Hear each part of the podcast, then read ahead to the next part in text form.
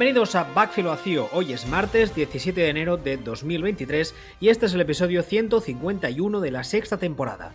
Podéis escuchar o descargar nuestros programas en footballspeech.com, Evox, Spotify, Google Podcast y Apple Podcast. Tenemos un canal de noticias en Telegram, de vacío, todo junto, y estamos en Twitter, arroba Ball y arroba wbistuer. Junto a mí una semana más está el Ball. Buenas tardes. Muy buenas tardes. ¿Qué? ¿Qué te cuenta? Nada, si el programa de análisis lo hicimos ya hace 15 días. y no te diré que se ha cumplido todo, porque no, pero bastantes cosas ¿eh? se han cumplido de las que dijimos, curioso. ¿Qué es lo que no se ha cumplido? Hombre, lo de los Giants mm, no lo dijimos. Que, no dijimos, que no llevamos un año diciendo que los Vikings son la última mierda que cagó Pilatos, que es increíble que lleven el este y que en playoffs les van a partir la cara al primer partido. Hola, Taco. Es que luego se enfada, conmigo hace semanas cuando decíamos que los, Vikings eran mentira y luego va resulta que, bueno, pues eso. Bueno, vamos al tema, que me lío. Que, no, eran la mentira más grande de la historia, lo que estábamos diciendo. Era, era un, nivel de mentira, o sea, una trola de, las que te cuenta un político antes de unas elecciones. Y, pues, pues, eso, o sea, ¿alguna vez tú has visto un partido en el que un, equipo con el récord de, de Vikings pierda con un equipo con el récord de Giants y nadie se lo tome como una sorpresa? Nadie. ¿Quieres que empecemos por estos ya que estás on fire? No, lo que quieras, pero vamos, pues os digo que realmente no es que se viniera a venir, es que se veía venir con catalejos prismáticos, GPS, eh, una, vamos, o sea, todo lo habido por haber, drones de espías. Y... Eso, eso que usaban los piratas de tierra a la vista, ¿cómo se llama eso?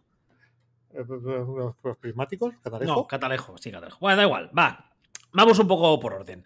Vamos a empezar con el orden de los partidos. El primero que hubo fue en la jornada del sábado, el Seattle 23, San Francisco 41. Tampoco, la verdad, diré que hay mucha sorpresa aquí, porque además la sensación que te queda, o al menos es la que me quedó a mí viendo el partido, es que San Francisco iba todo el rato un poco en segunda y cuando vio que la cosa quizá, quizá se ponía un poco eh, un poco en contra para ellos, para sus intereses, dijeron, bueno, pues ya, la broma ya se acabó, ponemos ya quinta y se acabó. De hecho, llegan a la media parte que Seattle llega ganando de uno. Lo que pasa es que la sensación que tienes todo el rato es que cuando San Francisco diga, bueno, ya, la broma ya se acabó, pues se habrá acabado. Y al final del partido, al menos a mí, es la sensación que me queda. Hombre, tú porque esto no controlas, pero yo me estaba acordando de hace 20 años, cuando Lance Armstrong lo petaba en el tour, puesto hasta el culo de todas las sustancias dopantes habidas y por haber, y iban, iban, iban, y había un momento en el que parecía que, decía, bueno, mira, ya, hasta aquí, y tiraba para arriba. Pues, pues sí, vendría a ser Cuando le daba la puta gana. Y yo el otro día tenía esa misma sensación. O sea, estaba el partido como igualado y tal, y yo estaba pensando, estaba diciendo, pues en un ahora van a coger, van a, van a apagar el cigarro, van a sacar el codo de la ventanilla, van a cerrar dentro y van a decir, bueno, ahora conducimos y se van a ir. Y fue lo que pasó.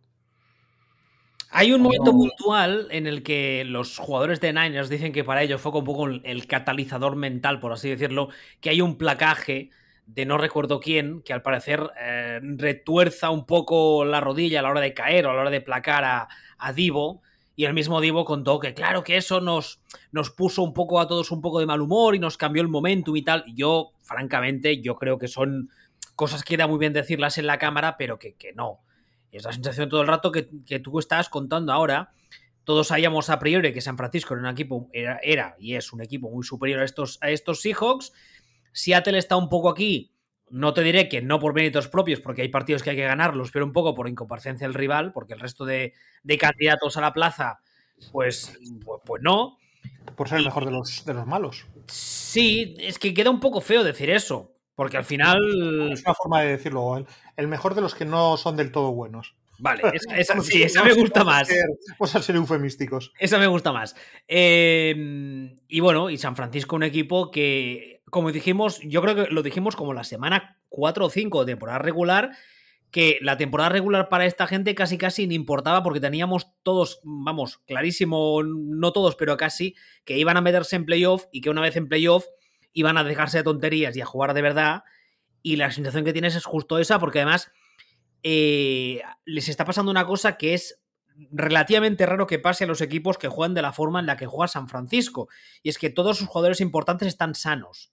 O, todos los sanos que pueden estar este, en este tramo de temporada. Está, jugando de quarterback el utillero. Sí, el, caso del quarterback es aparte porque ya hemos visto que da igual, o sea, podríamos jugar tuyo de quarterback y seguiríamos rindiendo. Pero lo que son los, los skill players que en este equipo marcan tantísimo la diferencia, están todos sanos. Sí, bueno, a ver, en, Niners ahora mismo, eh, con el tema del quarterback, estamos entrando en, en, una dimensión en la que realmente solo hay dos respuestas, ¿no? Que son eh, Sanahan es Dios y Tom Brady. O el nuevo Tom Brady. No hay. No, no hay realmente una, una, tercera opción, tal vez una combinación de las anteriores, pero el tema de Brock Purdy es eh, básicamente eso, es eh, San Ángeles Dios o Tom Brady 2.0. Yo no sé, no sé hasta qué punto en este caso es que es, muy, a ver, es muy complicado porque además la muestra que tenemos es muy pequeña. Pero yo tengo la sensación de que en este equipo, a poco que no seas un zote, si tienes dos neuronas buenas, vas a poder mover, vas a poder mover esta, esta ofensiva. Sí, Shanahan es Dios, pero, pero leches, ¿eh? O sea, hay, que serlo. A ver, yo dije hace muchos años que a mí Shanahan me parecía que era la mente ofensiva más brillante de la NFL actual. Y hubo un par de temporadas en las que las cosas no acabaron de salir y como salían los de siempre, decir, no, porque Shanahan no es tan bueno, que eso lo hemos leído y oído, ¿eh? años antes, Shanahan quizá no es tan bueno. O, nos venimos arriba todos muy rápido y en realidad no es tan bueno como creíamos, etc. etc. Años, antes no, a, principios de este año. Hace cuatro meses. O sea, es que son. Pero hay. Hay cortoplacismos muy bestias, hay, hay, conclusiones que se sacan un poco por ideas preconcebidas. Apetece tener. Eh, apetece soltar boutats también bueno, pues eh, vamos, Sanahan, es muy, muy, muy, muy bueno. muy, muy, muy, muy bueno es que ofensivamente está él, está Andy Reid y ya veremos si hay algún otro. Pero es, ese nivel, están ellos dos eh, en un escalón propio. Y, él además con el plus de ser ultra, hiper, mega creativo barra, barra renovador, ¿no? Entonces, bueno, pues eh, pues sí, pero vamos, que el tema de, de es lo que estábamos diciendo, ¿no? Es, eh, eran muy superiores, eh, todo el respeto del mundo a, a Pete Carroll por haber hecho esto con estos Seahawks, que con la plantilla que tienen esto es sacar petróleo. Y. Pero bueno, la diferencia de talento era muy bestia. Y por muy buen entrenador que pueda ser Pete Carroll, lo que tenía enfrente también era un bicho, un bicho más bicho y era normal y se veía venir y pasó lo que tenía que pasar. O sea, el único riesgo que podía tener Niners era que Purdy gripara. Y casi, casi te diría que ni aún, ni aún así. No, pero en un momento dado se quedan sin. Eh, se quedan sin ataque porque gripa Purdy durante un rato.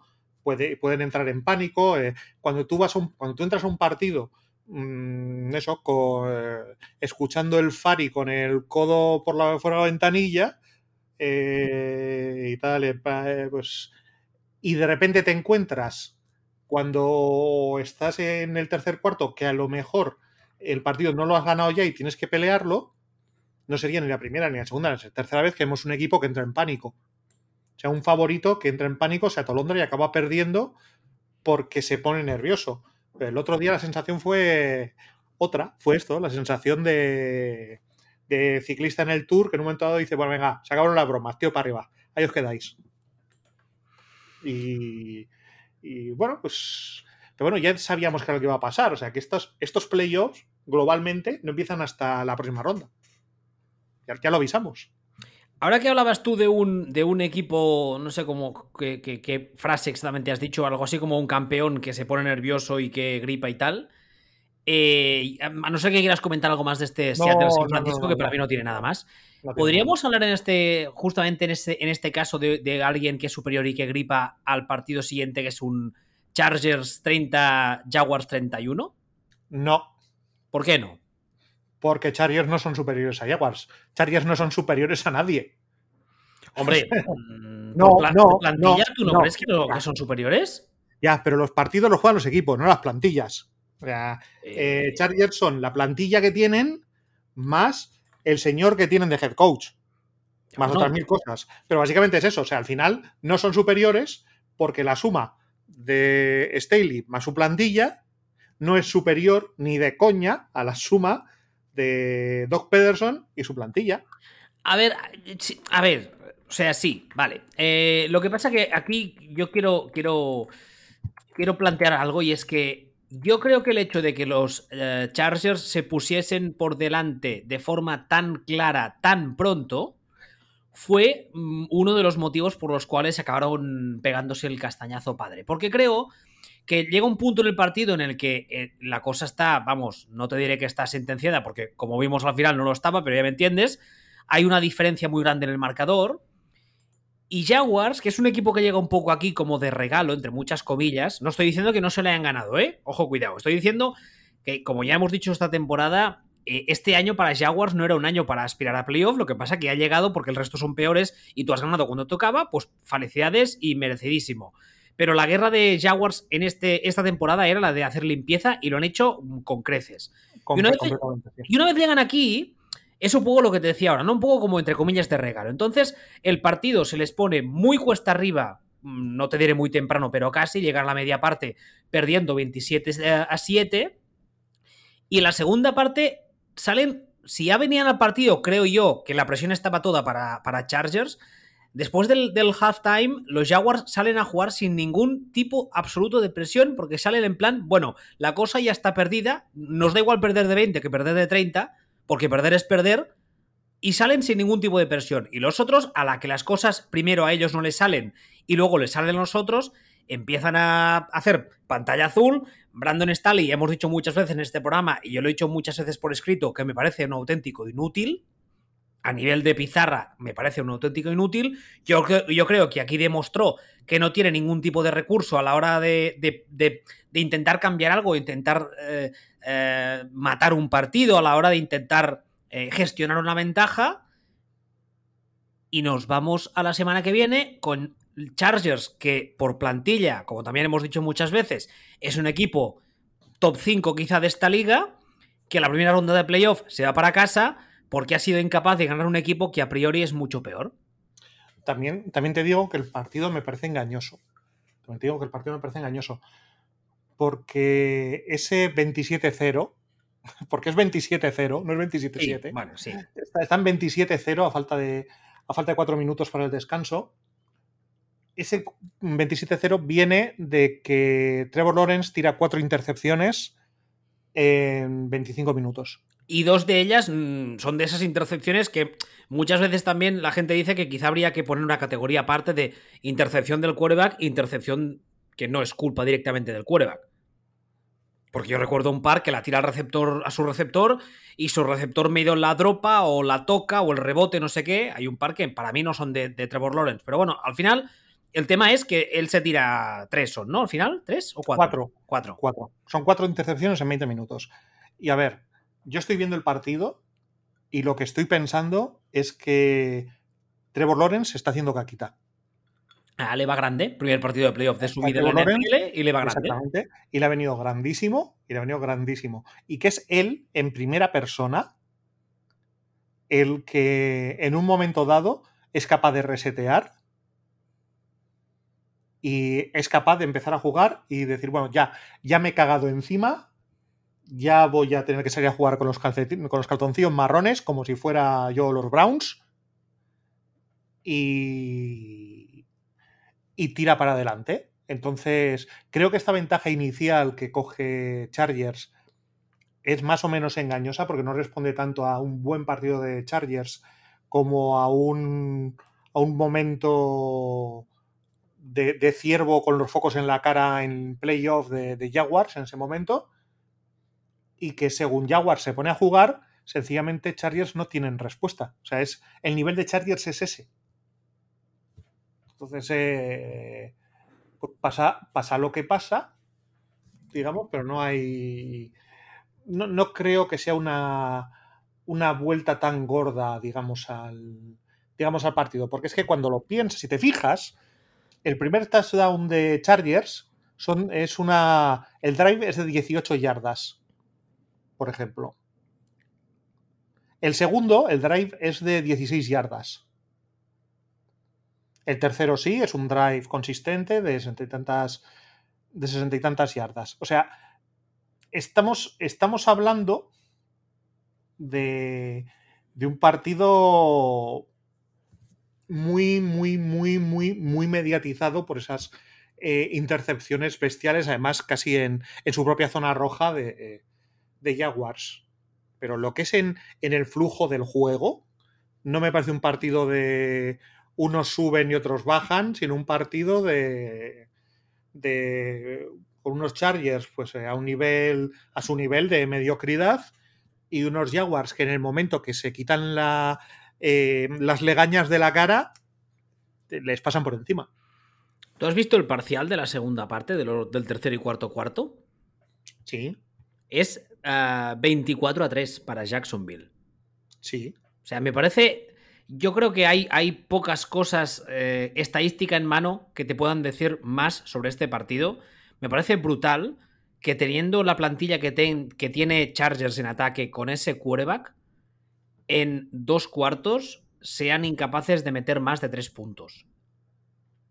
Un partido además de playoff. Me parece que esto lo dice todo altísimo y clarísimamente de lo que es este equipo a nivel de staff. Yo, francamente, hemos eh, ayer o esta mañana, no, no, recuerdo, he sacado en el canal una noticia diciendo que los Chargers, todo parece indicar que van a o han decidido seguir con Brandon Staley como head coach, lo cual me parece, bueno, me parece acojonante, pero bueno, ellos sabrán. No sé, le podían preguntar a Bosa, por ejemplo. No sé si has visto las imágenes. Sí, las he visto, sí. Cuando se enfada el... con el utillero. ¿Eh? Cuando se enfada con el utillero. No sé, pero llega a pillar a alguien por en medio y lo mata, ¿eh? Tira el casco al suelo cabreadísimo, el otro se lo recoge y dice, ah, gracias, a tomar por culo. Y lo vuelve a tirar. Y no se le veía contento, ¿no? Sí, sí. No se le veía contento. Eh, esto, pero bueno, a ver, como, eh, como, dices tú, ellos sabrán.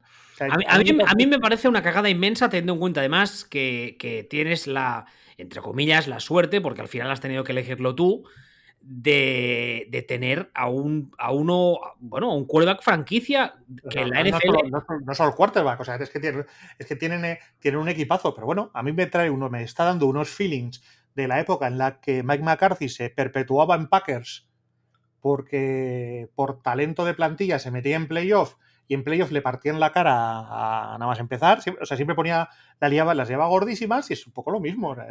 Bueno, pues hijos míos, tú verás lo que haces, tú sabrás lo que haces, mm, ya veremos. Yo entiendo que no lo eches eh, eh, antes de este partido, pero después de este partido me parece increíble que siquiera le dejes montarse en el avión.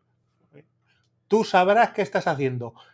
Eh, Chargers son lo que hemos dicho todo el año que eran, como, como, en el, como el corte aquel, aquello de They are who we thought they were. Exacto. Y le mete la hostia al, al, al, al atril.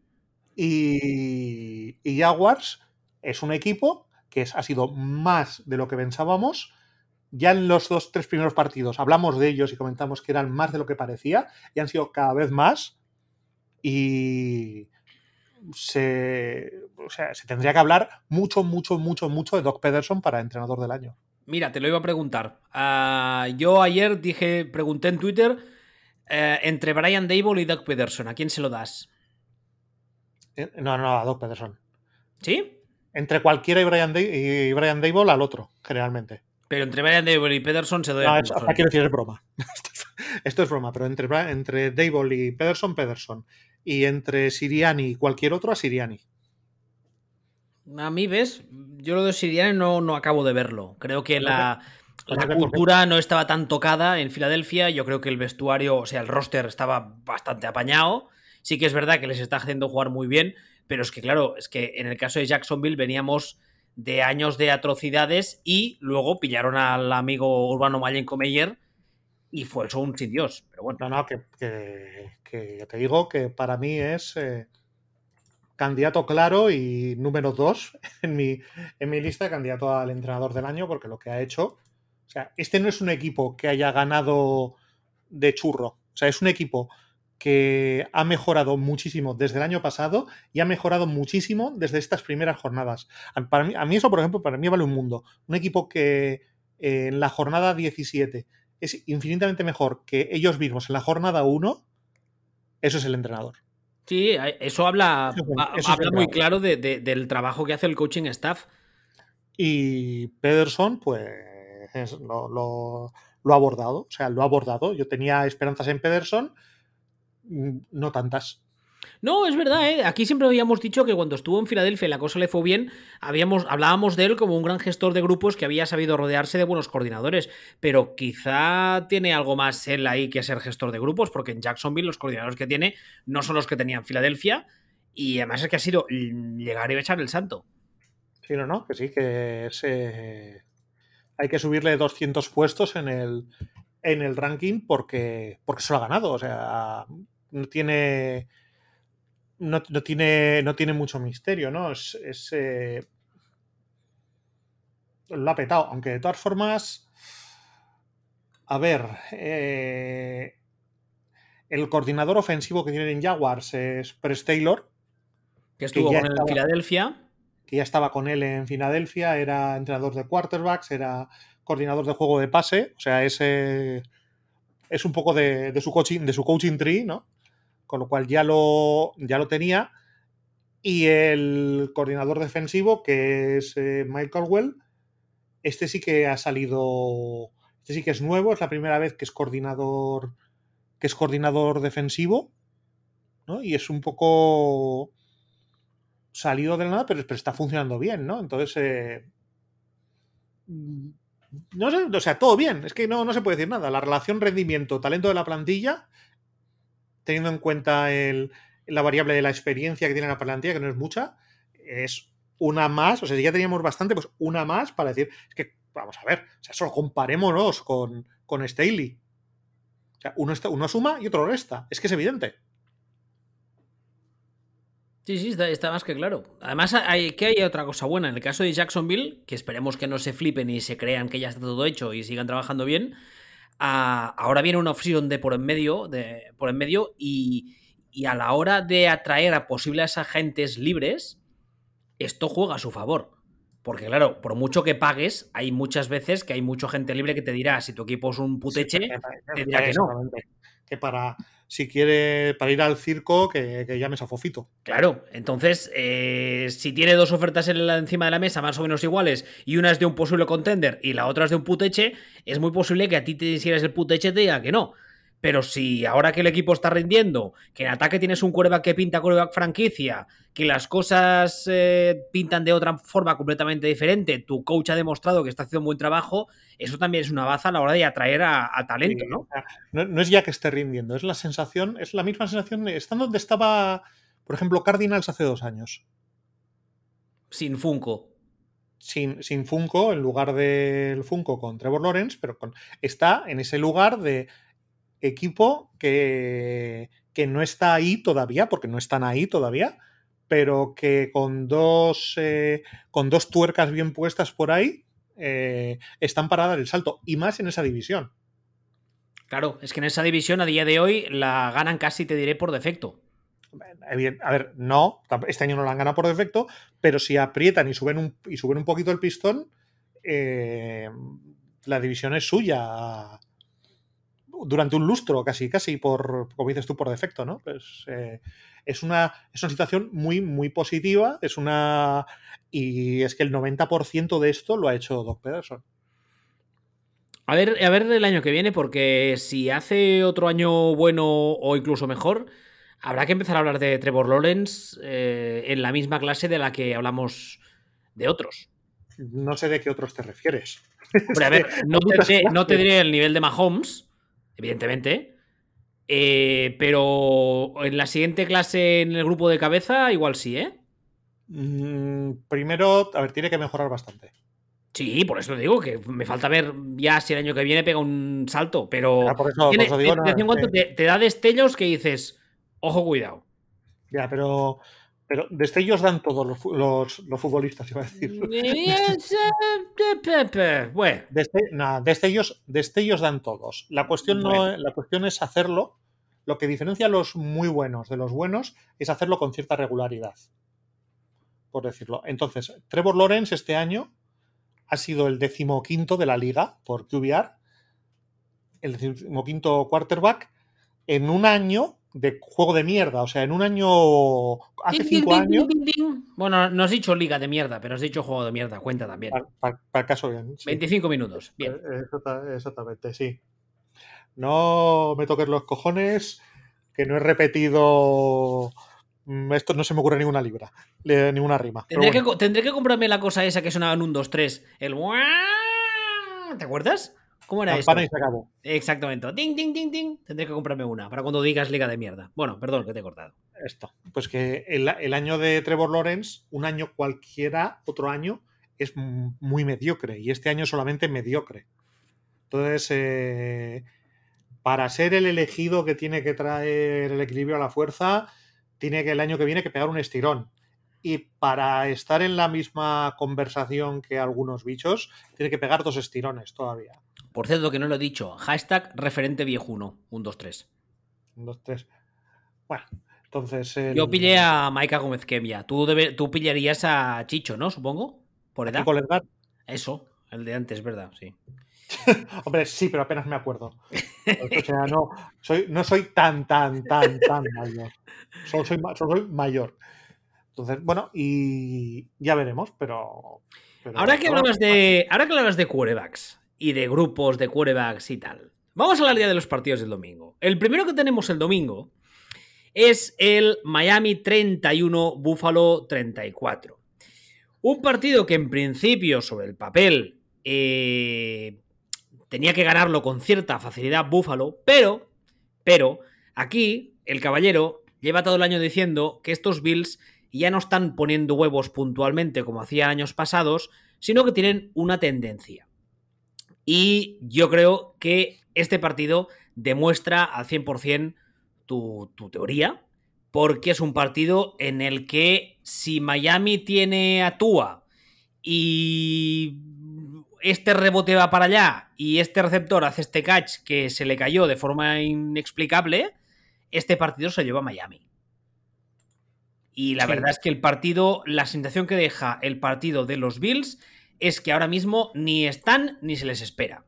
Hombre, estar están. Lo que no están es, es para anillo. De todas formas, es un partido muy interesante por cómo lo plantea Dolphins.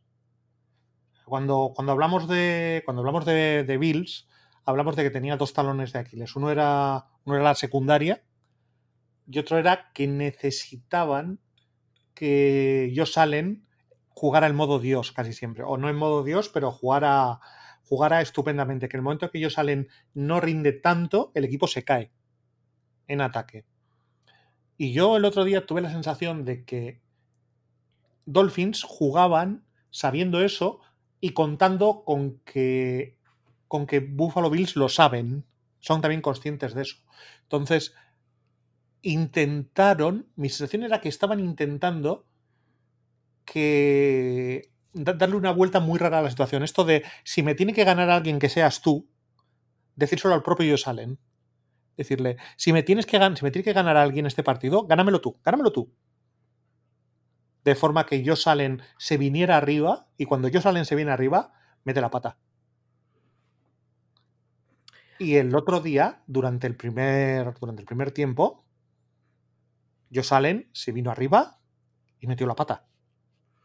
Es curioso porque al principio del partido, más o menos, las cosas pues, pues le salen. Además, tiene un par de pases de esos largos tan espectaculares que te los tira como si estuviese sentado en el sofá de su casa sin ningún tipo de esfuerzo.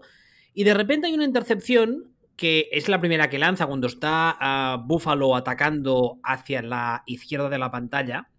que yo en Twitter lo dije, es una interacción un poco de, me he venido arriba, me está saliendo todo, me, he gustado y la tiro y no pasa nada. Pero a partir de ahí empieza a hacer cosas raras. Y tiene varios momentos un poco. Hay un momento, por cierto, muy cómico. El otro día lo comentábamos con varios en Telegram. En el que se encara con un línea defensivo de los Dolphins. Que le saca literalmente 30 kilos. Bueno, 29. Porque lo busqué. Y se encara, y se encara con él. Que dices, a ver, sí, para ser un cuerva que es grande, abultas y tal, pero tampoco te flipes. Pero tiene momentos de desconexión durante el partido muy, muy, muy salvajes. Y eso sumado al hecho de que el play call de, Bills eh, es. Mm, el play call ofensivo es bastante. No sé cómo decirlo. Mejorable, dudoso, porque en todo el partido mm, tienen muy pocas carreras y a Josh Allen le piden que lance 39 veces. Sí, por eso. pero yo creo que eso también lo hacen por cómo, por cómo plantea la defensa Dolphins. hacenlo con. Sí, yo creo que sí. O sea, yo creo que Dolphins plantea el partido a eso a, vamos a ver si, si yo salen pone un huevo y está a punto de salirles. Ya, bueno, pero es que el, máximo corredor de Búfalo, que tiene 10 carreras, bueno, tienen dos, tiene uno con 10 y uno con 12, vale. Pero el que tiene 10 tiene una media de 4.8, que no es una media baja ni mucho menos. O sea, no es que no, les estuviese saliendo la carrera. Allen tiene una media de 5 yardas por carrera cada vez que decide correr. O sea, no es que dices, no, es que mira, hay de, esas veces que, lo hemos visto en algunos partidos, que ves la media de, de yardas por carrera de los corredores y ves, yo qué sé, 2,3. Y dices, es que por ahí no corrían, vamos, ni queriendo. Y entonces dices, lo entiendo, se ponen a pasar, pero es que no es el caso. Es que parece, en un momento determinado, parece que ofensivamente se olvidan completamente de la carrera. Hay varios drives seguidos, varios drives seguidos en las que apenas hay una sola carrera. Y entonces hay una cosa que me llama mucho la atención y es que cuando el año pasado a Greg Roman se va, Greg Roman, perdón, leches, oigo, el gordito que está los Giants, que no me sale. No me ha dado ninguna pista. El, señor que está en los Giants de head coach, um, Dable, Dable, Brian Dable. Cuando Brian Dable se va. El gordito que está en los Giants. Bueno, coño, Brian Dable. Cuando Brian Dable se va a los Giants, una de las cosas que dijimos es: ojo, cuidado, porque sí, porque sube a, coordinador ofensivo que endorse, que es un señor que ya lo hemos dicho muchas veces, lleva muchos años sonando los círculos internos de la liga, con mucho caché y tal, pero este primer año mm, el play call de Bills eh, ha pegado un bajón importante. Puede ser que sea porque Ken Dorsey no tiene experiencia y el año que viene será mejor. Puede ser, puede ser. O sea, no, no, no estamos hablando de ninguna, de ninguna opción descabellada. Pero es que. A ver, una, una, cosa. Tampoco estamos hablando de un tío que salga de la nada. O sea, es un tío que, lo han tenido en el horno propio del equipo de la franquicia. O sea, no es un tío nuevo. No, es un, es un señor que es, ex quarterback. Ya, pero no, pero no ya eso. O sea, quiero decir, es un tío que lleva eh, tres años en la franquicia poniendo cafés. Eh, siendo entrenador de quarterbacks, siendo coordinador del juego de pase, haciendo estas cosas que hace uno cuando se está preparando o lo están preparando para ser el heredero cuando se largue Brian Dable. Yo creo que tenían clarísimo que el paso iba a ser este y que lo han estado preparando. Pues no tomo muchos apuntes, ¿eh? Bueno, ya. Eh, a ver, a veces por mucho que, estudies, si eres idiota, pues no aprendes. No, podría ser.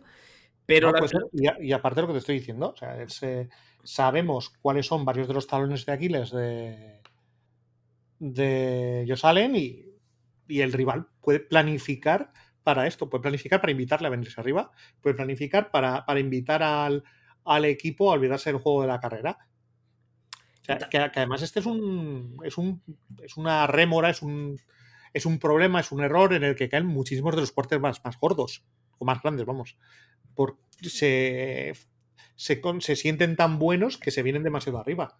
Pues, sí, se gustan, se gustan mucho. Se gustan, entonces son cosas que son cosas que pueden pasar y el otro día casi la lían. Entonces, nada, pasamos al siguiente. Sí, yo, yo solo quiero decir que hay una cosa que creo que es importante matizar y es que en el caso de Josh Allen es un cuerda que por físico y por forma de jugar en dos jugadas, en 20 segundos, te la lía.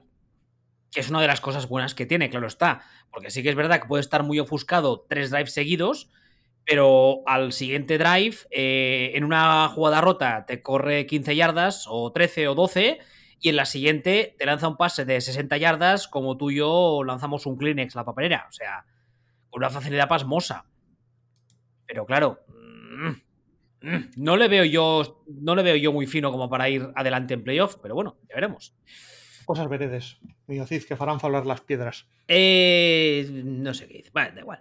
Uh, más partidos del domingo. New York Giants 31, Minnesota Vikings 24. Aquí eh, la crítica que he leído a toda la gente de Minnesota es básicamente hacia la defensa de Minnesota. Porque la verdad es que Giants mmm, hay ratos en los que parecen los Globetrotters, hashtag referente viejuno, que ya salió la semana pasada. Eh, no es un mal partido. Yo, de, de, inicio, lo dije en Twitter, yo pensé que había sido una liada de Cousins, porque uno está ya. No, no, al revés. No, no, por eso mismo. Uno está ya, uno está ya habituado, ¿no? A ver, a ver, eso y acostumbrado. Y entonces te ves el partido y dices, coño, pero si Cousins no jugó mal. Si Cousins. Hay varios pases que dices, seguro que es Cousins. Pero en defensa esta gente no paraba ni un taxi. No, y, pero llevan todo el año así. Ya, ya, bueno. Eh, también, también, llevamos claro. un año diciendo lo que decías tú antes. Hemos avisado de que estos Vikings eran un poco mentirijilla, pero no se no, podía. Un poco, un poco no. La mentira, la mentira más gorda de la historia de, de, la historia de las mentiras, desde aquel que dijo eh, tranquila que yo te aviso. O sea, la mentira más gorda del de, de, mundo del universo. Y, y pues nada, en cuanto se han cruzado con lo primero que se han cruzado, que ha sido estos Giants, que ya te voy a contar yo, que, que no son precisamente la última maravilla de, la historia del universo, eh, tortazo. Pero tortazo porque es que. Porque estaban como estaban. O sea, es que, es que, es que parece que no nos damos cuenta. O sea, que, que, que estos Vikings. Es que, es que, que, que no. es que no, por Dios. Es, eh, entonces, claro, es, eh, vuelvo a lo que te decía antes yo nunca jamás en la vida he visto, y dudo que, o creo que tardemos mucho en, en ver una situación en la que un equipo que se planta eh, con este récord en playoffs juega contra un equipo contra Giants y cuando pierde nadie se sorprende. Nadie. A mí yo, yo, yo, tengo que reconocer que sí que me sorprendió un poco, ¿eh? Pues tú, el único. tú porque no me has hecho ni puto caso cuando te digo las cosas. Entonces, entonces, Hombre, a ver, más que nada porque, porque, porque el staff de Minnesota lo creía un poco más capaz que el staff de Chargers, para hacer un poco la comparación, no de Chargers con Minnesota, sino la comparación de Giants con Jacksonville. Tengo la sensación de que la temporada de Giants era un poco con la idea de desputechizar, intentar recuperar a, a especialmente a Daniel Jones, que lo han recuperado yo creo perfectamente, y entonces... ¿Eh? que yo creo que no. Bueno, ahí, ahí discernimos. Y entonces el año que viene ya, habiendo hecho limpieza, pues ir a por, a por, a por más. Yo creo, hago esa comparación en el caso de los Giants y en el caso de los, de los, de los Jaguars. Y por, pero yo esperaba que el partido de los Vikings fueran capaces de, de, de ganárselo a los, a los Giants. Y, la verdad es que me sorprende un poco esta derrota, porque además es una derrota. No, hay es como el caso de los. de los. Uh, de los, los, Chargers y los Jaguars que decía ahora, que hay un momento en el que los Chargers ah, van con muchísima diferencia. Es, es, una sensación todo el rato de que el partido está ahí, ahí. Se están intercambiando golpes un poco, pero Giants en ataque haciendo un poco lo que quiere. Sí, pero vamos a ver, o sea, esto lo, lo, comentaba el otro día y lo vuelvo a comentar. O sea, las victorias de Giants este año son contra Vikings, Titans, Panthers, Bears, Packers, Ravens, Jaguars, Texans, Commanders y Colts. Estas son las victorias de, de Giants. Eh, eh, no, no. O sea, Giants es un equipo, pues un poco lo que decíamos de Seahawks, o sea, el mejor de los no del todo buenos. O sea, es, es, es eso, Giants, este año como bien dices tú, desputechizar, no sé qué, no sé cuánto y tal, y bueno, pues eh, llegar a un nivel digno. Es un nivel digno, que ya es más que, que muchos otros equipos. Vikings es una mentira. Una mentira absoluta. Entonces, eh, y se han enfrentado contra un rival digno que ha querido ir a por el partido y no han, podido. No paraban ni un taxi y esta vez tampoco han podido. Porque es lo que, porque es lo que son. O sea, llevan todo el año siéndolo. Los, eh, es muy difícil que un equipo o una actuación salga de la nada. Muy, muy, muy, muy, muy, muy difícil. Vikings han sido lo que sabíamos que eran y Giants han sido lo que sabíamos que eran. Y eso ha dado para que, para que Giants se cargue a, se cargue a Vikings en, este juego de cada uno es lo que sabíamos que era, sin sorpresas. En este caso, y bueno, pues, pues ahora tocará ver qué, qué pasa de aquí en adelante, pero de entrada a mí el partido me pareció cero sorprendente. A ver, paso al último del domingo, a ver qué te pareció este a ti. Eh, Cincinnati Bengals 24, Baltimore Ravens 17. Yo creo que este sí que tampoco había. No, hay mucha sorpresa, sobre todo cuando llegamos al partido sabiendo que Lamar Jackson eh, no va a jugarlo. Yo creo que Baltimore, cuando no está Jackson, baja muchísimos enteros. Además, ha habido una serie de noticias y rumores alrededor de este tema durante varios días ya. Primero salió Michael Vick a decir una subnormalidad diciendo que lo que tenía que hacer la más Jackson era aguantar el dolor y salir a jugar. ya está, ya está. Lo cual... y, le llamaron mata, y le llamaron mataperros. Sí, exacto. A lo cual eh, RG3 dijo, yo tengo una, una, rodilla y una carrera truncada que igual dicen que mejor, mejor no.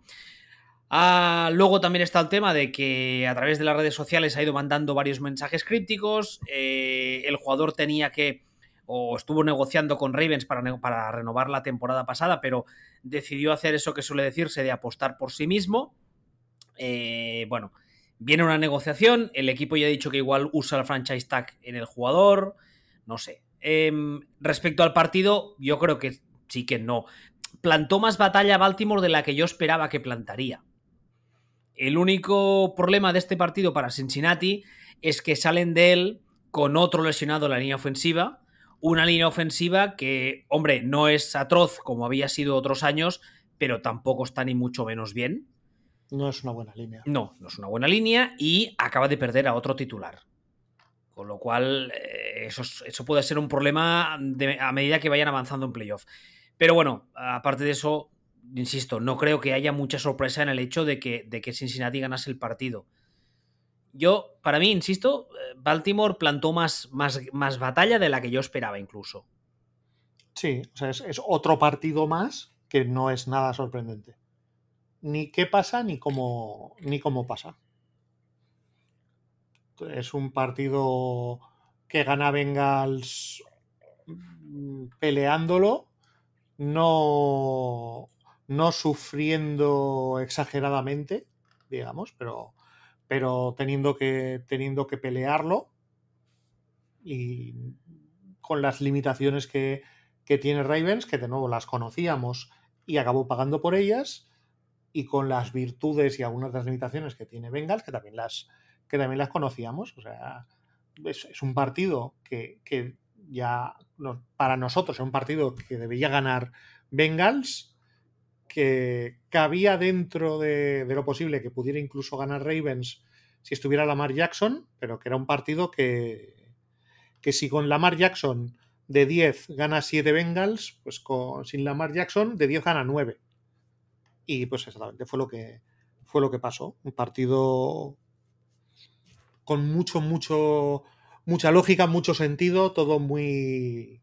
todo siguiendo muy bien el guion que, que estaba previsto porque realmente incluso la defensa de Ravens funciona, pero no funciona lo suficientemente bien como para como para reventar a como para reventar a estos a, Bengals.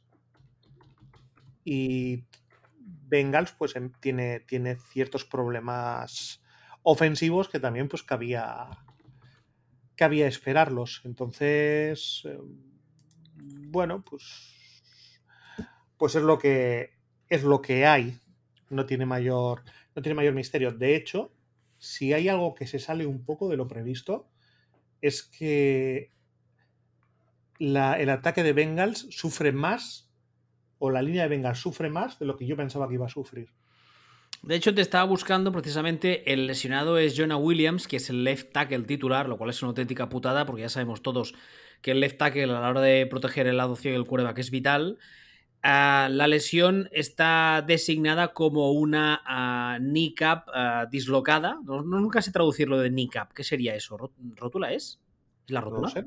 No sé. No, bueno, igual, igual, la rótula. una parte de la rodilla, vamos. El hecho es, es la única parte de la rodilla que conozco. pues, pues no sé, El una- menisco. un trozo de... No, menisco es, es meniscus en inglés. Meniscus, no, Meniscus es un personaje de Harry Potter. Espérate, déjame buscar. Kneecap, ¿dónde estás?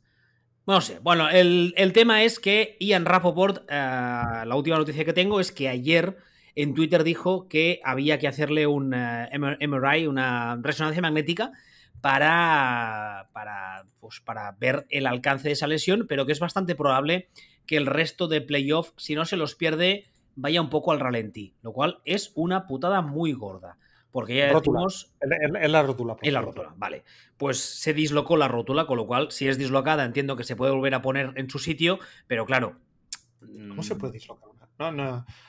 Pues si salió del sitio, no sé. Yo qué sé, no sé, no entiendo, no sé cómo funciona esto. O sea, yo las dislocaciones era lo que hacía Marty Riggs para, para quitarse, eh, para, para zafarse de las camisas de fuerza y esas cosas. Hashtag referente viejuno, ese sí. Por cierto, ¿quieres una anécdota de arma letal? Vale. En la primera arma letal, cuando están hablando de la muchacha que se tira por un balcón, ¿te acuerdas? Que se suicida. Sí. Le dice uno al otro, imaginamos que estaba con un hombre. Y el otro dice, o con una mujer. Y el otro contesta, qué asco, pero vale. Hace Arma Letal es del 87, han Claro, pasado 30 Han cambiado mucho las cosas, 35, gracias a Dios. 35 años, sí. Sí, sí. De de todas formas, una cosa te puedo decir. Antes hemos dicho qué viejo soy y todo eso. En el 87 yo ya estaba, no solo yo ya estaba, sino que era adolescente y yo te puedo garantizar que si eh, cuando alguien decía o con una mujer, lo que uno respondía era "Uh". no, no, qué asco. Aparte que se pasa la película con el cigarrillo en la boca, pero bueno, eso es otro tema. Eso sí que ha cambiado, gracias a Dios. Bueno, a ver, eh, ¿algo más que comentar del Ravens eh, Bengals? Nada, también, pues eso, otro, otro partido más que, se ha, que ha sido lo que cabía esperar. Y el último de la jornada de Wildcard también ha sido un poco siguiendo el guion. Los Dallas Cowboys ganaron 31 a 14 a los Tampa Bay Buccaneers en el partido que posiblemente sea el último de Tom Brady en Tampa Bay. Y algunos las últimas horas dicen que veremos si es el último punto de Tom Brady. Pero bueno, esa es otra historia. El tema es que eh, el partido no tuvo mucha historia, básicamente porque Dallas es un equipo que a nivel de roster es muy superior a día de hoy a Tampa Bay, que pese a Mike McCarthy, tu amigo Mike McCarthy, tenía que salir las cosas muy mal a Dallas y muy bien a Tampa Bay para que los Bucks se llevasen el partido. No fue así. Dallas tiene a día de hoy una defensa bastante baja, que eso también quieras que no ayuda. Y un partido que yo creo que era, era bastante un trámite para Dallas. No, no creo que fuera un trámite, pero, pero ya comentamos también que era un partido que solamente existía o solamente era interesante si Tampa, si Buccaneers sean capaces de hacer clic y recordar la experiencia que tenían, eh, que a lo mejor no tenían nivel para hacer cuatro partidos seguidos a altísimo nivel o altísimo con, con un alto nivel de juego, pero que cabía la posibilidad de que Tampa tuviera la capacidad de hacer uno o dos partidos a nivel Super Bowl. O sea, hacer eh, que esto suele pasar muchas veces con, con equipos que han sido ganadores y que a un partido son capaces de reencontrar la magia. Bueno, pues no, no encontraron una mierda el otro día. Um, de este No, partido, de los Bucks, hay dos, dos detalles. El primero es que Brady se lanza 66 intentos de pase. Que dices, tú no sé, tú sabrás si es la mejor estrategia. Y es. ligado, ligado a eso, hace apenas nada, mientras estábamos hablando, hace unos minutos, la he puesto en el canal de Telegram. eh, todo parece indicar que ah, Byron Leftwich, el coordinador ofensivo de los Bucks, va a ser despedido, si no lo está ya, en las próximas horas. Este no iba a ser el, el próximo The Next Big Thing Sí, hace sí. dos años. El próximo gran gurú ofensivo, bla, bla, bla. Vale. Eh, yo, sobre el tema de los pases de Brady, yo haría sencillamente la lectura de que están 24-0 abajo. Ya, bueno, pero a ver. Ya, ya, pero no. O sea, tú estás 24-0 abajo y tú tienes dos enemigos. Y el más gordo no es el rival, es el tiempo. Ya, ya, que sí, que lo entiendo. Entiendo esa teoría y hay mucha gente que la defiende, pero vamos. No sé. O sea, yo sí sé. Si, si te plantas una vez que estás eso, 20 y algo cero, si tú te dedicas a hacer carreritas, carreritas, carreritas, aunque anotes cada puñetera jugada, te dejas 7 eh, minutos por drive, estás muerto. Entonces, hay que jugar a. Hay que intentar convertirlo en un correcalles. Y es lo que, es lo que hace. Entonces, que no. Es como aquello de no ganas porque corres, corres porque ganas. Esto es lo mismo. No, no pierdes porque lanzas, lanzas porque pierdes. Entonces, no, no le daría más, más vueltas. A mí estas cosas yo les. A mí me sacan de quicio cuando son partidos igualados. Pero en este caso, que van. están siendo asfaltados, no tienen más opción que, que recurrir a esto por si suena, por si suena la flauta. Oh. Bueno, es que no tiene más este partido, francamente. Eh, no, es que no es lo que has dicho tú. O sea, es, eh, eh, Bucks son, son un mal equipo. O son. más que mal equipo. Sí, no, no hay mal equipo. O sea, ahora este año son un mal equipo. Es decir, es posible que sean el peor equipo de los que han entrado en playoff este año para mí bastante, bastante posible. Y ya decimos que solamente que había la posibilidad de que se soltaran una última gran noche en un momento dado, hiciera clic todo por unos minutos, unas horas, ¿no? Pero no. Mira, otra noticia de ahora mismo. Los Browns fichan a Jim Schwartz como coordinador defensivo. Esa sí me gusta, ¿ves? No, no lo sé. Yo es que pienso en Jim Schwartz y pienso en el malo de Avatar todo el rato. Ya, pero no, es el otro. Esa sí me gusta. A ver, un repaso muy rápido a la jornada que viene. Eh, más que nada así por encima, porque tú querías eh, hablar de otros temas, pero vamos. Yo te lanzo y tú me dices quién crees que va a ganar. Yo creo que, creo que los tengo bastante claros. Cincinnati Buffalo, yo creo que Cincinnati. Es. Mm, te habría dicho Cincinnati la semana pasada. Eh, visto cómo están todos. El problema es que no sé la línea de Bengals cómo va a llegar a estar. Hombre, yo soy el coordinador defensivo de Buffalo y me paso el puto día mandando blitz por el lado ciego, lo tengo clarísimo. Por ahí voy, o sea, de normal y, más teniendo en cuenta, ya hemos comentado muchas veces, es un matchup horrible para, para Buffalo por sus problemas en secundaria, porque que coinciden con lo mejor que tiene, que tiene Bengals, pero si se cae la línea ofensiva, se cae todo el discurso. Entonces, a priori Bengals, pero tiene ese, pero tiene ese problema. Jaguars Chiefs. Debería ser Chiefs. Hombre, todo lo que no sea Chiefs, eh, yo creo que este sí que será sorpresón gordo, gordo, gordo, ¿no? Yo creo que sí. O sea, debería ser Chiefs con cierta facilidad. Dallas Cowboys San Francisco 49ers. Debería ser. Debería ser Niners pero aquí también hay un problema y es el, famoso gripar de Brock Purdy del que hemos hablado antes. Yo creo que van a ser Niners y además mm, creo que van a asfaltar a los Cowboys de forma insultante, creo. Yo no lo, creo, yo no lo creo porque la defensa de Dallas, la defensa de Cowboys es una, defensa, es una muy buena defensa.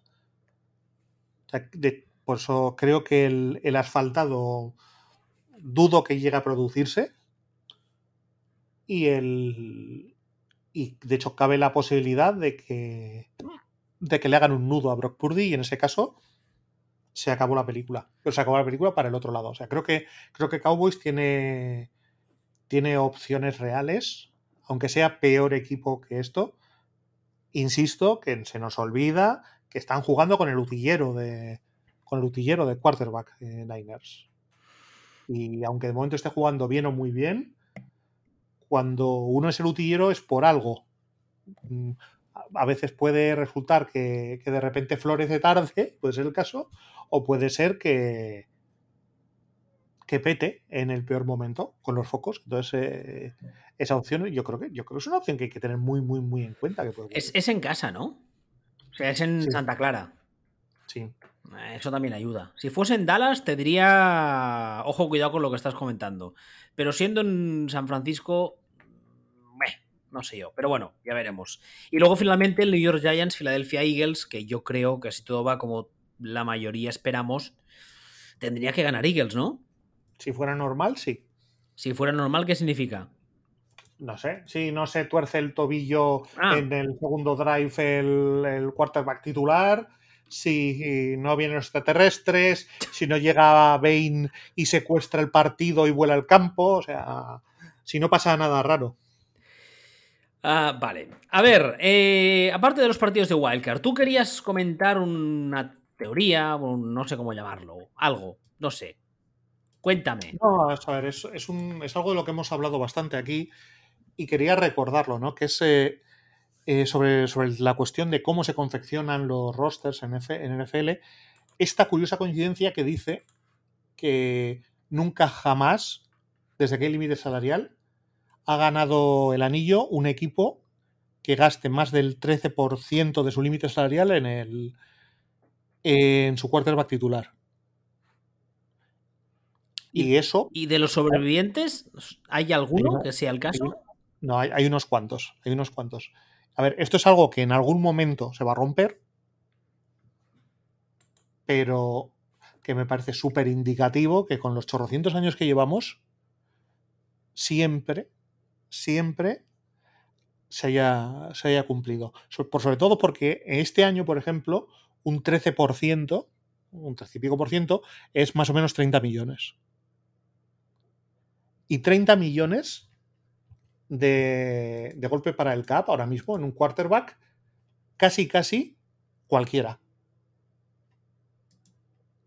O sea, casi, casi cualquiera. Ya, pero entonces, si la cifra está de 30 millones, millón arriba, millón abajo, que prácticamente a día de hoy esto es lo que cobran todos los quarterbacks élite, a alguno va a tener que ganar. No necesariamente. Por ejemplo, mm, vamos a irnos a Josh Allen, ¿no? El, el cap hit de Josh Allen es 16 millones. Ah, El año que viene, Estamos hablando de cap hit, no de dinero que cobra él.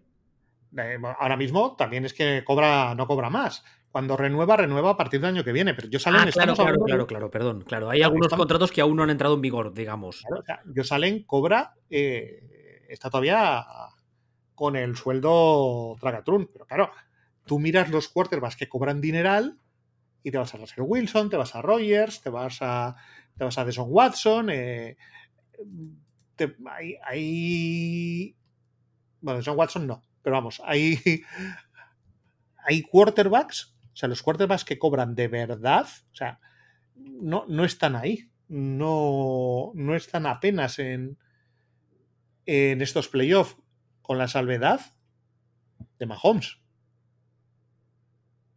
Y Mahomes, y esto es importante recordarlo, el contrato de Mahomes es el contrato más team friendly de la historia de los contratos. O sea, Mahomes cobra mucho dinero y a la vez cobra bastante menos de lo que podría cobrar. Es muy raro el caso de este chaval, porque además Sí. tiene una familia que están todos tumbados y él parece un tipo muy normal. No, y es, y es un tío que ha sacrificado, que ha sacrificado pasta y cosas, pero decir que los dinerales, estos dinerales que cobran, que cobran los quarterbacks, Dak Prescott cobra dineral. Pero casualmente este año no tiene.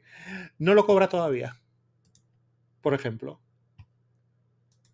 Stafford cobra. Cobra. También. El año pasado cobraba Stafford es un caso curioso porque el dinero lo manda para adelante. Pero ¿dónde, dónde quiero llevar?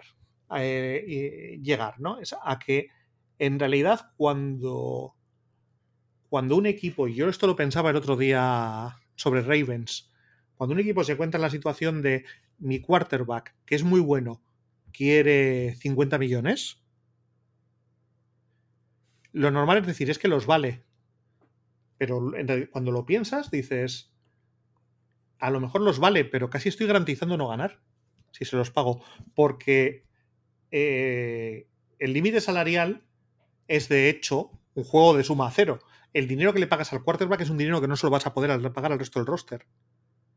Y a pesar de que todo el día siempre se habla de los quarterbacks, lo que nos demuestra esto es que a esta mierda gana el roster, no gana el quarterback. O que cuando tú a un tío le firmas 50 millones, o 40 y tantos millones, o 40 millones, o lo que sea, ten cuidado, porque a lo mejor se lo estás firmando y resulta que su, buen nivel le dura dos años.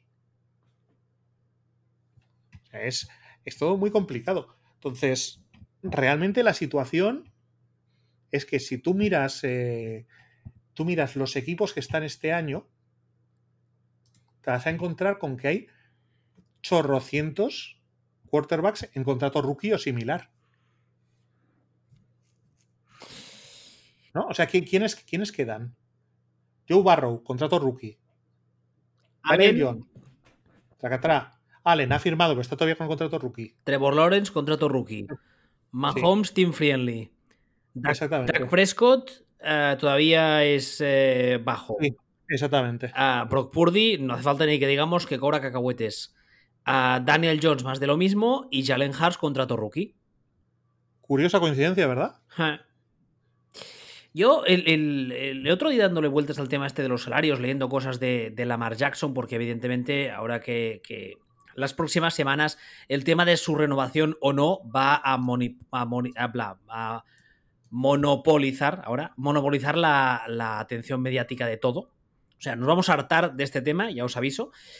Pensaba una cosa, eh, quizás sería una idea, o quizás sería una buena idea, el día que llegue un quarterback con dos dedos de frente, un poco como lo que hizo Mahomes en su día de decir, no, yo, yo es que podría cobrar mucho más, pero si no cobro tanto, me casi, digamos, me aseguro, entre muchas comillas, tener alrededor mejor roster, con lo cual me garantizo más posibilidades de ganar. En ese sentido, y si se encuentra con un general manager con cierta visión de futuro, llenar su contrato de modificadores por rendimiento. Sí, la verdad es que los modificadores por rendimiento tienen un problema. Y es que eh, cuentan contra el cap. Ya, bueno, sí, pero, sí, pero cuentan si los pagas. Sí, pero cuenta contra el cap el año siguiente, quiero decir. Ah, eh, sí, claro, evidentemente. Pero a lo que me refiero es encontrar algún tipo de, algún tipo de fórmula que a efectos eh, prácticos no fuese un contrato de, por decir algo, siete años y un gritón de dólares, sino que a efectos prácticos fueran contratos de un año en los que por rendimiento el quarterback pudiese llegar a cobrar una auténtica fortuna si se lo gana, pero que fuesen contratos a efectos prácticos cortos. Eh, no, sé exactamente cómo, cómo lo estructuraría porque está en mi cabeza y no sé si tiene mucho sentido lo que estoy diciendo, ¿eh? Pero es que no sé, es que el, el rollo este de soltar la pasta, soltar una cantidad indecente de pasta y además cada vez el siguiente más que el anterior porque es lo que dicta el mercado, me toca mucho los huevos. Ya, pero sobre todo por lo que estamos comentando, porque el, el mercado no dicta eso. Sí, o bueno, el mercado no, no, dictará eso, pero es lo que se está haciendo, es la tendencia. Ya, pero, pero precisamente es lo que es, es, hacer el idiota por lo que estamos comentando. Porque aunque parezca que el mercado dicta eso, puede que el mercado te dicte eso. Pero lo que te está diciendo la historia, la realidad, y cuando hablo de la historia no hablo de 1960, hablo de este año, es que no le pagues al quarterback, tío. no le pagues al quarterback. Te sale más rentable irte a y eh, irte al draft te sale, te sale más rentable eh, fichar lo que sea que gastarte 40 millones, 35 eh, millones en un quarterback, salvo que el tío sea Mahomes, y siendo Mahomes, son 40, no son 50. Y son, 40, son 40 porque el propio Mahomes ha dicho, no, no, yo es que quiero cobrar menos para esto. Lo cual es, algo, extremadamente raro. Claro. Pero, pero es que eso, que realmente, si te gastas el dinero en el quarterback, no tienes dinero para gastarte en otros sitios, lo que quiere decir que no ganas. No, sería el equivalente. Estamos siempre con las orejeras diciendo quarterback, quarterback, quarterback, quarterback. Sería, sería el equivalente a hacer lo que hacen muchos chonins, que cogen un, un coche súper cutre, se gastan una pasta en la carrocería y tú lo ves el coche parado y dices, ah, sí, muy chulo, pero luego el coche por dentro está hecho una mierda, o el motor es un truño, o etcétera, etcétera, etcétera. Sí, el quarterback muy bien, muy molón, y muchos highlights y mucha hostia, pero luego el otro día no sé quién decía, no, es que han ganado la división no sé cuántas veces, ya, ¿cuántos anillos? En seis años o en siete años, no, no, recuerdo ni el ejemplo que ponían. Ningún anillo. ¿Eh? Serían Packers. pues podría ser. No, es que hemos ganado la división muchas veces. Fantástico. Este juego no va de ganar divisiones, va de ganar anillos. Es así. O sea, es así. Cuando hablamos de contenders, hablamos de contenders al anillo, no contenders a playoff. Sí, no, de, no de chicken tenders. Joder. Ya, ahora tengo hambre. Pero a lo que me refiero es que mm, muchas veces cuesta ver a un equipo que se mete cada dos por tres en playoff como un equipo, como un fracaso, por así decirlo. O sea, de entrada tú piensas en un, en un equipo que se mete a menudo en playoff y, piensas, y no piensas que es un fracaso, es como antinatura pero luego te paras a mirar y ves que ese equipo de todos los años que se mete en playoff no pasa prácticamente de primera ronda y no ha ganado ni una sola vez en anillo, y dices, hombre, quizá la palabra fracaso es un poco gorda, pero casi, casi. Hombre, a ver, es que entrar en playoff depende de muchas cosas. Y cuando digo que depende de muchas cosas, quiero decir que entrar en playoff no solamente entras en playoff siendo bueno, puedes entrar en playoff porque das menos pena que el resto de tu división. Por ejemplo. O, con gran facilidad, o puedes entrar en playoff porque tu calendario está chupado, porque cae la. porque cae como cae. O sea, hay, hay miles de, formas diferentes de entrar en playoff. Entrar en playoff no quiere decir realmente nada, no quiere decir gran cosa, ¿no? Ya, bueno, estaba usando ese ejemplo porque es el más, digamos, más, más, claro de ver, ¿vale? Pero. Sí, pero, pero sí, pero por ahí voy. O sea, el, realmente la sensación de ser un, un equipo que aspira a todo de verdad, cada vez, mientras no cambie el convenio y la preponderancia de los contratos rookies sea tan grande, cada vez el tema del dinero del quarterback parece que tiene más importancia. Y de nuevo lo digo, o sea, lo digo por porque le he estado dando vueltas eh, por el caso Lamar Jackson en, en Ravens. Además es que el caso Lamar Jackson, ya digo, nos viene estas próximas semanas nos vamos a hartar de leer sobre el tema y es posible que los, que los ah, Ravens le firmen esta offseason eh, y veremos qué le firman, veremos las cifras. Y también hay otro, está encima de la mesa, que es Daniel Jones, que ya ha dicho Giants que quieren renovarle. Veremos las cifras. Veremos, veremos las cifras. Ese sí que puede ser una cagada descomunal. Ah, eso sí, porque yo creo que es un quarterback que ha demostrado que no era ni mucho menos un auténtico inútil como muchos creían, porque con un coaching adecuado es un quarterback bastante capaz, es bueno, es un starter decente, pero al mismo tiempo mm, yo creo que todos tenemos claro, a no ser que seamos la mamá de Daniel Jones, que es un señor que es muy limitado. Y a la hora del sueldo eso tendría que reflejarse. Y claro, que no venga este señor a decir, pues ahora quiero 30 por año. Y los Giants le digan, claro que sí, toma. Pero claro, es que tal y como está el mercado actual de quarterbacks, ¿qué, podemos esperar que le paguen a Daniel Jones? ¿Crees tú? Mm. Treinta y tantos. Treinta y tantos. Hostia puta, me cago en Es que claro, es que, a ver, es, solo pensar en, pegarle, en pagarle treinta y tantos a Daniel Jones, ya sé, ya sé que es como está el mercado, lo sé, lo entiendo. Pero es que me da urticaria, ¿eh? Pero no te tiene que dar urticaria a ti, le tiene que dar urticaria al que decide pagárselo. Ah, bueno, ya. Que no, se, es mi dinero, evidentemente.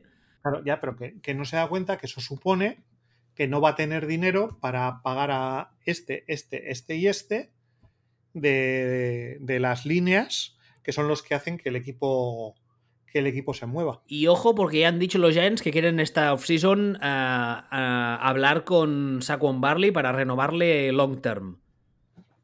Bueno, de eso, de eso mejor no ni comentar, porque eso ya sería el LOL. O sea, eso, eso sí que puede ser la risión. En función de cuando pase las cifras que veamos y tal.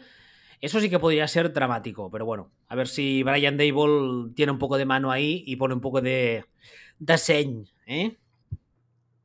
Sí, porque es que es un. Es que es, es, que es. Eh, bueno, de todas formas, a ver, pueden querer renovarle a largo plazo, pero por cacahuetes. Ah, no, no, evidentemente, sí, claro. Eso no, no, lo, no lo dijeron, pero no creo, no creo que vaya a ser por ahí, pero bueno. Ver, pero que es, que tontería, pero a lo mejor lo que le dices eso es. Sí, nosotros queremos que te quedes. A cambio, te vamos a pagar una bolsa de cacahuetes y dos chapas, con una con Eduardo Chozas y otra con Marino Lejarreta. ¿Hashtag referente viejuno? Pues es posible. Referente mitológico. Pregunto porque no sé quiénes son. ¿No sabes quién es Marino Lejarreta? Hombre, pues no, francamente. ¿Pero cómo puedes no saber quién es Marino Lejarreta, por Dios? No lo sé, un señor del Bilbao, como dices tú. Un, señor que andaba en bicicleta. Ah, generalmente, hacia, generalmente hacia arriba. El junco de Berriz. Me cago en la hostia puta. Hostia, no, no, no sé quién es, no, no tengo el placer. Bueno, ¿algo más que decir de esta jornada de Wildcard y de cara a la próxima o no? ¿Rogers bien? ¿Todo bien en Green Bay? No. pero, pero, no es culpa de Rogers, o sea. Rogers es. Gilipollas. Sí, pero no, Rogers es el, no sé, el, el, grano purulento que ahí tienes ahí que tienes que estirpar. La culpa es del que no lo estirpa. Pues ya ha dicho tu amigo Gattegans que quiere que vuelva. Ya lo sé, la culpa de quien... Eh, claro, es que es, eh, es que, aparte, es que esto ya me, pone muy enfermo. Una cosa es que tires balones fuera por no decir que te largues.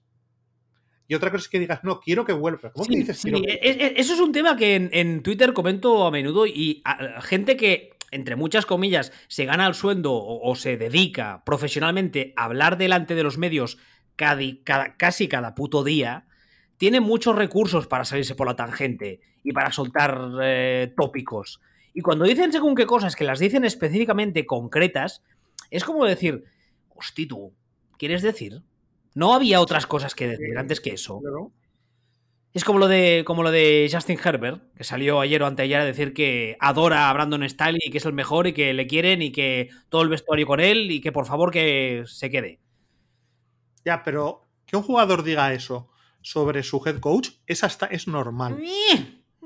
Un jugador, no, un, jugador. Se puede, ser, se puede ser muy educado de muchas formas, quedar como un señor y no mojarte. Se puede perfectamente. El jugador siempre tiene que decirlo. A mí el jugador puede decir, mira, me, me, me, importa tres cojones lo que diga el jugador. Eso es, Russell Wilsonismo. Happy Flower, todo bien, quiero a todo el mundo. Me parece muy bien. Eso, el jugador es lo que tiene que decir. No, mentira. Otra, otra, yo para mí sí. Otra cosa es el general manager. A ver, una cosa es que el, quinto cornerback salga a rajar del head coach. Evidentemente, e, eso es despido automático y no al lugar, como se dice en derecho. Pero el quarterback franquicia, cuando las situaciones están de cierta forma, tiene muchos recursos para soltar topicazos y no mojarse. Y a mí, que Justin Herbert salga a hacer la de Russell Wilson, a decir qué guay es todo, qué bien y cómo os quiero, es como, pon un poco los huevillos encima de la mesa, rey. No tiene que ponerlo, es que, que no. ¿No ves que si, pone el más mínimo amago de huevo encima de la mesa, el día siguiente, ni el día siguiente, ahora mismo que ya no funciona así, al minuto y medio, estamos en todos los medios de comunicación, todas las cuentas, todos los señores, todo el mundo diciendo que hay una crisis descomunal en ese vestuario. Vale, y entonces, si la crisis te obliga a escoger entre Stali o tu quarterback franquicia, ¿a quién escoges? No, no hay crisis. No hay crisis, ¿qué crisis? Como dijo Supertramp. No hay crisis. ¿Qué tal eso? Sí, sí, estamos con el entrenador. Ya está, siempre. Sí, sí, estamos con el entrenador, siempre. Y cuando entra el entrenador siguiente, sí, sí, estamos con el entrenador nuevo y ahora estamos trabajando mucho mejor. No sé. siempre. O sea. A mí, a, lo largo de mi vida, eso de no señalar a los tontos y decirle, Rey, eres tonto, mm, a mí personalmente siempre me ha dado tecaria. A los tontos hay que señalarlos como tal. Porque si no al lo, tonto, Al tonto lo señalas tú, que eres un señor que habla de esto desde fuera. El jugador no puede decir, mi entrenador es tonto. De hecho, tiene que decir, mi entrenador es muy bueno, mi entrenador es la segunda venida de Jesucristo, mi entrenador camina sobre las aguas. Mm. Aunque sea, aunque sea mentira. Estamos, estamos con el entrenador, siempre, siempre, siempre, siempre, siempre, siempre, siempre. Vale, vale, vale, no, no, vale. Yo, ahí, discrepo, ¿eh? pero bueno. Andrew, Blackman da recuerdos, recuerdos también. Pero tú imaginas, pero tú imagínate, así acabó todo. No, por, por, eso mismo, que todo, todo era súper guay y todo era culpa mía y tengo que mejorar, tengo que trabajar más y nunca se quejaba de nada. ¿Cómo terminó? Sí. Meando sangre. Pues- Pues, ya está. No, pues ya, pero es que eso no tiene, lo uno no tiene nada que ver con lo otro. Para mí O sea, sí. tú, tú de puertas adentro, o sea, tú eres el, tú eres el quarterback, tú eres Steve Herbert. Si tú quieres que, si tú no estás contento con Staley, tú te vas donde el general manager y le dices, tengo que hablar contigo. Ya, pero es que eso no es contradictorio a cuando salgas en rueda de prensa a ser polite, ser políticamente correcto, no decir ninguna cosa fuera de lugar, pero tampoco criticar ni tampoco mojarte en el otro sentido. Hay un término que medio. Y no es mojarse. O sea, en este tipo de cosas, en este mundo, en 2022, 2023 ya, tal y como son los medios, no mojarse es mojarse en contra. Y lo sabes. O sea, en el momento, si te preguntan por alguien y tú tiras los balones fuera, y se le está preguntando a una persona que es un deportista, que no es un, un dios de las relaciones públicas, no mojarse es mojarse al no. O sea, lo que tiene que decir es, nosotros estamos con el entrenador. No necesita decir, yo me lanzaría contra una pared por este hombre, iría a la guerra por él, eh, eh, sacrificaría a mi hijo primogénito por él. No tiene que decir eso, solo decir, estamos con el entrenador y lo tiene que decir. Y lo tiene que decir.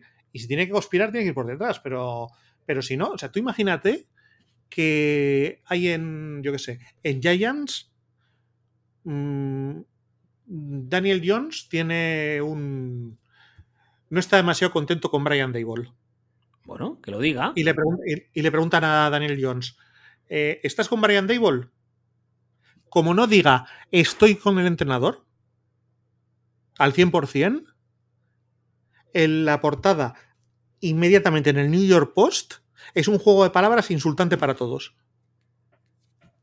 ¿Por qué? Porque vivimos en ese mundo. Porque los periodistas van a querer que sea así. Y ese, a, eso me refiero. O sea, este momento es. Ya es, eh, es un juego, ya no es, ni siquiera es un juego de, de verdades y noblezas. Es todo un juego de relaciones públicas en el momento en el que sales a.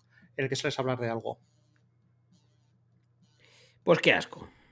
Ya. Qué asco. Y yo creo que en parte eso igual hace que Brian St- Staley se quede un año más. Brian no, Brandon. Es posible. Que bueno. Bueno, pues nada. eh, ¿Algo más que añadir, su señoría? Nada más, su señorita. Vale, espérate.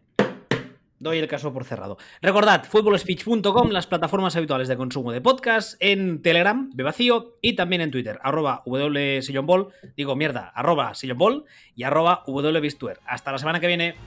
Hasta luego.